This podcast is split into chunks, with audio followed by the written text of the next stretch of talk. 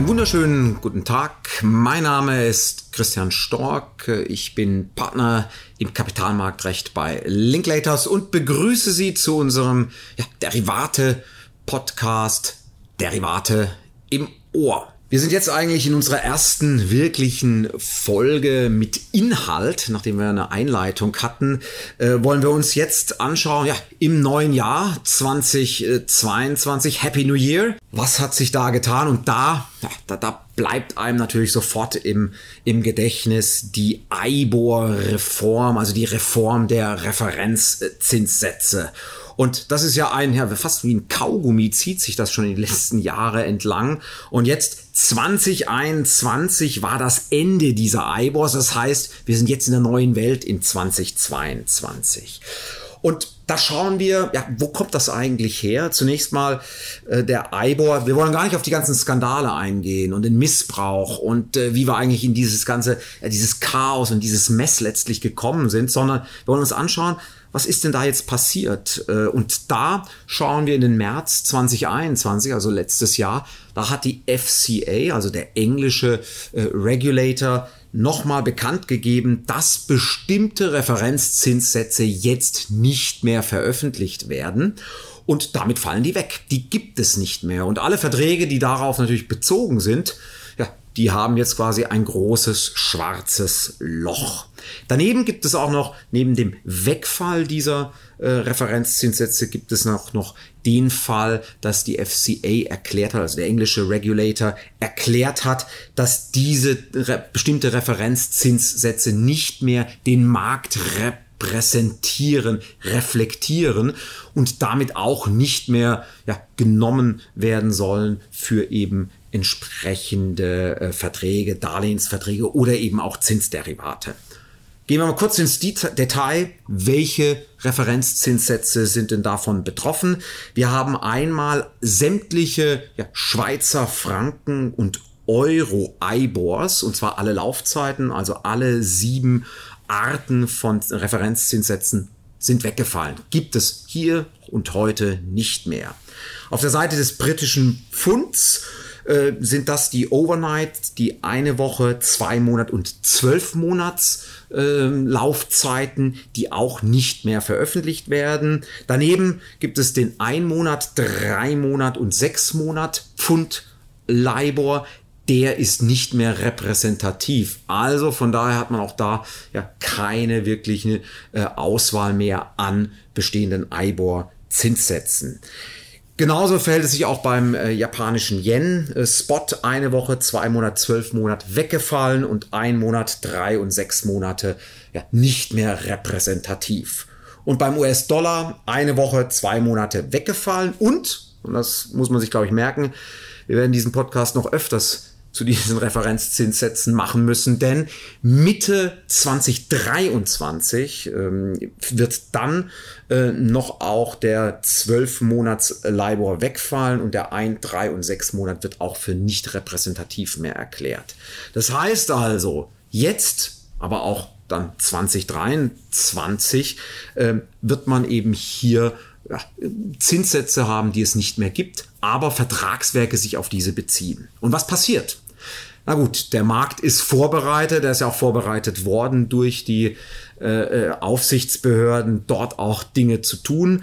Und ähm, da muss man eben sagen, wie sieht das Framework jetzt unter ISTA aus? Kurze Einordnung, ohne da jetzt ins Detail zu gehen, denn das sind Vertragswerke von Hunderten von Seiten. Aber was passiert da im Derivatemarkt? Ähm, zum einen ist mal festzuhalten, alle Transaktionen, die seit dem 25. Januar 2021 abgeschlossen wurden, unter den Zinsdefinitionen, also den ISTA Definitions, den 2006ern, die profitieren von dem Supplement 70, weil das nämlich bereits ja die neuen Zinssätze ähm, vorsieht und beinhaltet. Wir kommen dann gleich, welche das sind. Das sind eben die, die Risk-Free Rates, also die risikofreien Zinssätze, wie eben äh, dann Ester, Saron äh, und wie sie alle, alle heißen. Äh, die sind eben in diesem Supplement 70 äh, bereits drin. Darüber hinaus, wer jetzt eben die, die ISTA 2021er Definition verwendet, auch die regeln eben diesen Fall bereits, weil man dort eben äh, entsprechende Ausweichregelungen und entsprechende äh, neue Zinssätze, die im Markt anerkannt sind, verwendet. Für alle Legacy-Transaktionen, die man also eine alte Transaktion, wo man eben nichts drin hat, wo wirklich ein schwarzes Loch ist. Dort gibt es auf der ISTA-Seite die Protokolllösung, das heißt also multilaterale Verträge, wo man äh, ähm, als Teilnehmer im Markt dann beitreten kann und dann schaut man sich an, ob die Gegenpartei auch diesem Protokoll beigetreten ist und schwupp sind die Verträge entsprechend umgestellt. Und da gibt es einmal das 2020er IBOR Fallback Protokoll und das 21er Protokoll. Das 21er ist letztlich nur noch mal ein Update, weil das eben weitere Zinssätze, also exotischere als diese G7 Zinssätze hat, nämlich indische äh, Währungen, äh, Malaysia, Malaysia, Neuseeland, äh, Norwegen, Philippinen, Schweden, die sind jetzt eben auch dann umfasst und die entsprechenden Zinspärchen dann dazu. Wie funktioniert das jetzt eigentlich mit den Fallbacks? Was ist denn jetzt eigentlich der Fallback? Das Gute ist, oder the good news ist, das sind also die RFR, wie es auf Englisch heißt, die Risk-Free Rates, die dort ver verwendet werden, die dann von den, meist von den Zentralbanken festgestellt werden, overnight. Die werden jetzt verwendet und dann in einer Methodologie äh, so umgebaut, äh, und, und berechnet, dass ich dann eben entsprechende Referenzzinssätze habe. Und diese werden bei Bloomberg als sogenannte All-in-Rates auch entsprechend veröffentlicht.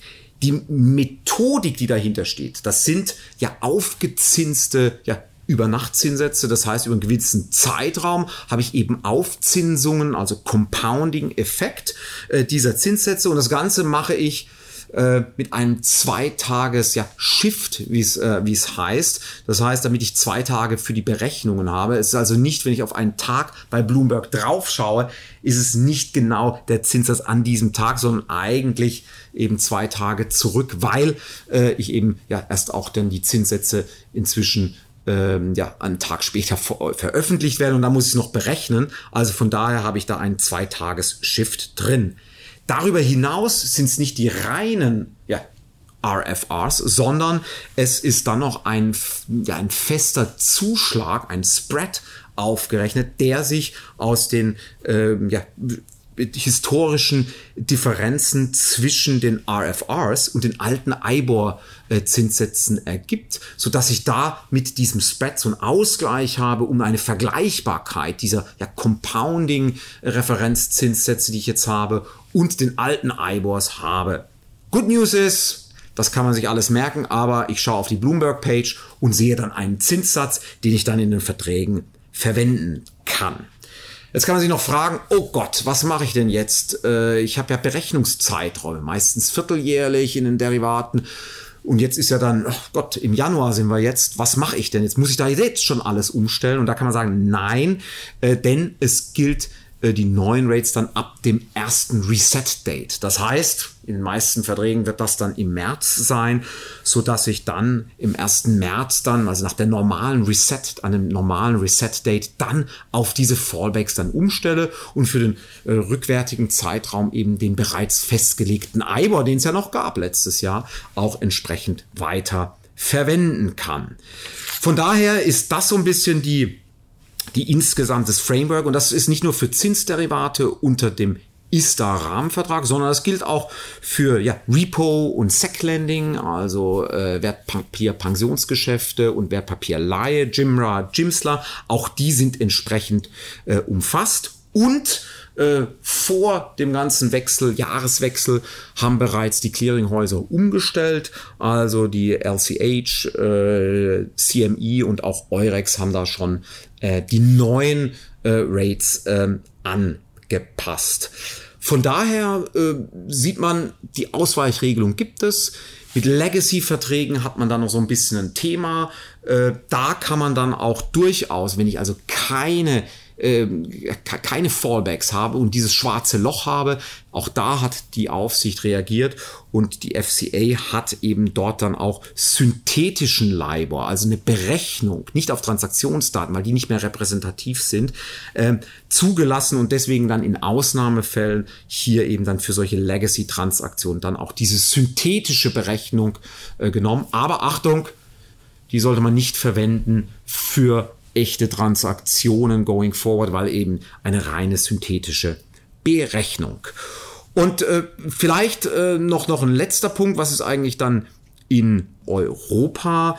Äh, dort hat der Regulator, äh, das ist die Europäische Kommission, hat auch gesetzliche, und zwar unter der Benchmark-Verordnung, gesetzliche Ersatzregelungen festgelegt, so dass man dann für diese Legacy-Verträge, also die, die ich nicht verändern kann, wo ich nicht eben Zusatzvereinbaren, Protokolle habe, äh, dann festgelegt, hier gilt jetzt ein anderer Zinssatz und das ist insbesondere für den Schweizer Franken ähm, und das ist noch ein älterer Hut für Eonia, also den europäischen Overnight-Zinssatz.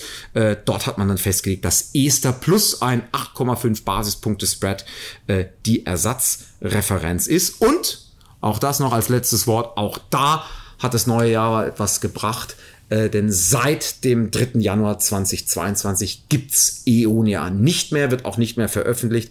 Das heißt, da äh, fällt man dann wirklich auf den Ester plus 8,5 Basispunkte zurück. Und letzter Satz. Für japanische Yen und britische Pfund hat die Kommission eventuell auch noch äh, gesetzliche Ersatz äh, in der Pipeline. Aber das ist eine Diskussion für Q1. Und wie gesagt, das greifen wir dann im Rahmen des Podcasts gerne noch einmal auf. Damit wollen wir es für heute bewendet sein lassen, schauen uns dann im nächsten, in der nächsten Folge ja, die, äh, die entsprechenden Regelungen beim deutschen Rahmenvertrag an. Und ich hoffe, Sie bleiben uns gewogen. Ihnen noch einen schönen Tag, bleiben Sie gesund und Derivate im Ohr.